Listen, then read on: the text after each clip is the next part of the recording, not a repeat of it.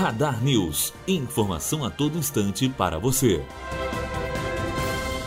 A proposta de emenda à Constituição da Reforma da Previdência pretende aumentar o tempo de contribuição de trabalhadores com deficiência para 35 anos, independentemente do gênero e do grau de deficiência. Atualmente, uma mulher de alto grau de deficiência se aposenta com benefício integral após 20 anos de contribuição ao INSS. Se a PEC for aprovada pelo Congresso Nacional como ela está, ela vai ter de trabalhar mais 15 anos, pois terá que contribuir 35 anos ao governo. Já os homens, também com deficiência grave, que hoje se aposentam com 25 anos de contribuição, terão de trabalhar mais 10 anos. O Arlen Santos, aluno do terceiro ano de jornalismo, direto para a Rádio Unifor.